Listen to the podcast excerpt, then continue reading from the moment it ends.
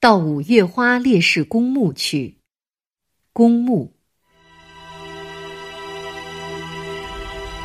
清明那天的上午，市长罗同同志在办公楼大门口叫住了我，要我和他一起去五月花烈士公墓。我刚分到这里不久，五月花这个很美的名字吸引了我。叫车吗？我问市长。不用，他说。骑车去？步行吧。我们沿着一条明净小河的河岸向东走去，天气很好。清明节被大自然的巨手镶嵌在嫩绿和鹅黄的色彩中，我们走得不快，我很兴奋，市长同志却显得十分平静。我戴红领巾那阵子，每逢清明都要去扫墓的。我说：“是，以前这是一个传统。”市长说：“现在，好像……”我看见市长面部难以觉察的抽动一下。突然把话截住了，好像什么？他转过头来问我，好像去的人不多了。我声音很低的回答：“会多起来的。”我们不再说话。您怎么突然要去公墓呢？我抵不住沉默，又问道：“突然？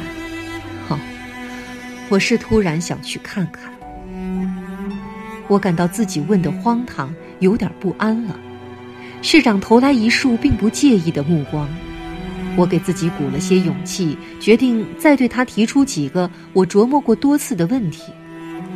罗市长，嗯，您为什么还不搬进市府的首长楼里去？我拿不起房租，他笑笑说。他不愿告诉我，我心里想。我接着问道：“听说您在省里当过副部长？”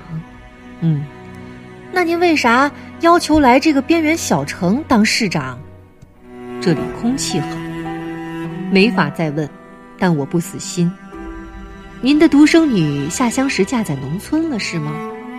嗯，怎么不安排在城里照顾您呢？我专门留她在乡下给我种菜呢。我这人很自私的。我不再问什么了。五月花烈士公墓。到了，墓地被松柏树守护着，地上萌生了绒绒的草芽儿。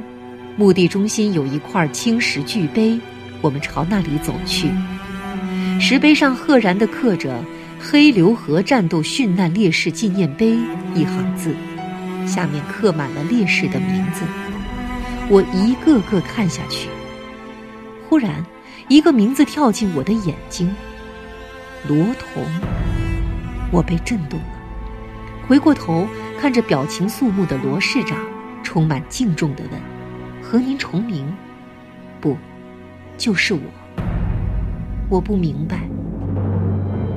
三十七年前，我们在这里打过一次恶仗，当时我是副营长，我带领的一百六十七名同志在突围中全部牺牲了，当然也包括我。”后来我苏醒了，是被大雨浇醒的。我发现自己还活着，只是肚子被炮弹皮炸开了。我拼命往前爬，老乡的担架把我救了。在兄弟部队医院里，我活了下来。可是我所在部队的同志们却以为我牺牲了。解放后，在这里建立纪念碑，把我的名字和死去的同志们刻在一起。你来看，市长指着石碑告诉我：“这个刘二牛，他是个大个子机枪手，忒勇敢，我们都叫他牛歪把子。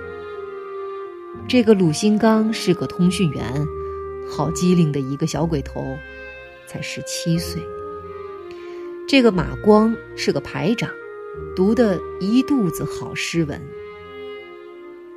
我眼里涌满了泪水。”市长又说话了。解放后，我和一位诗人一起来这里瞻仰公墓，那正是五月，满地开着黄的、红的蒲公英和别的什么花。那诗人便说：“把公墓叫做五月花烈士公墓吧。”就是那天，我才看到碑上有我的名字。我痛哭了一场。能和自己那些死去的战友们在一起，我真幸福。市长声音有点哽咽，我感到血在胸膛里激荡。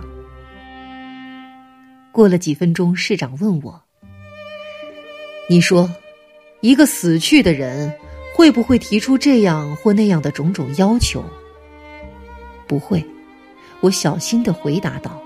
“会不会要好车坐？”好房子住，要当大官儿，要利用权力搞特殊。不会。是的，不会的。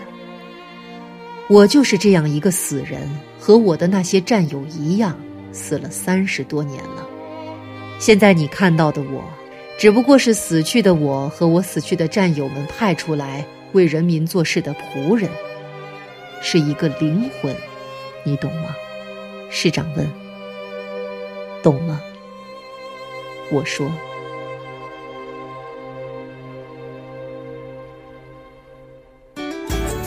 更多课文，请关注微信公众号“中国之声”。